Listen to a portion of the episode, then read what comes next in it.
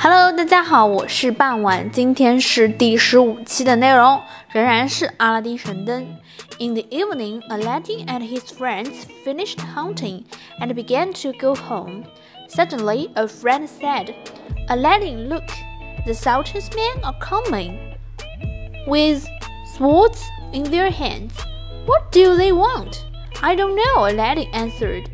When the Sultan's men arrived, they said, Aladdin, We must take you to the Sultan. He's very angry. Why? asked Aladdin, but the man could not tell him. In his palace, the Sultan took Aladdin to a window. Where is your palace? he cried angrily. And where is my daughter? Answer me. Aladdin looked out of the window. There was only the garden and the sky, no palace, no gardens, nothing.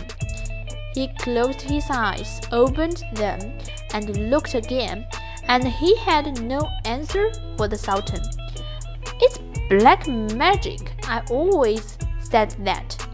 The vizier said quietly in the Sultan's ear. Your Majesty, Aladdin put his hand at the Sultan's feet.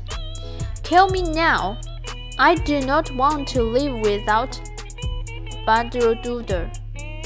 There were tears in his eyes. Find her in forty days, or you die. The Sultan said, I hear and obey, Your Majesty, Aladdin answered. But without his magic lamp, what could Aladdin do? He went out from the city and looked and looked for his wife and his palace but of course he did not find them. 好啦，今天录音到这里就结束了。我们的国王呢，苏丹呢，给阿拉丁派了一个任务，是什么任务呢？感谢大家在评论区下方进行留言，找出这个答案。Thank you for listening.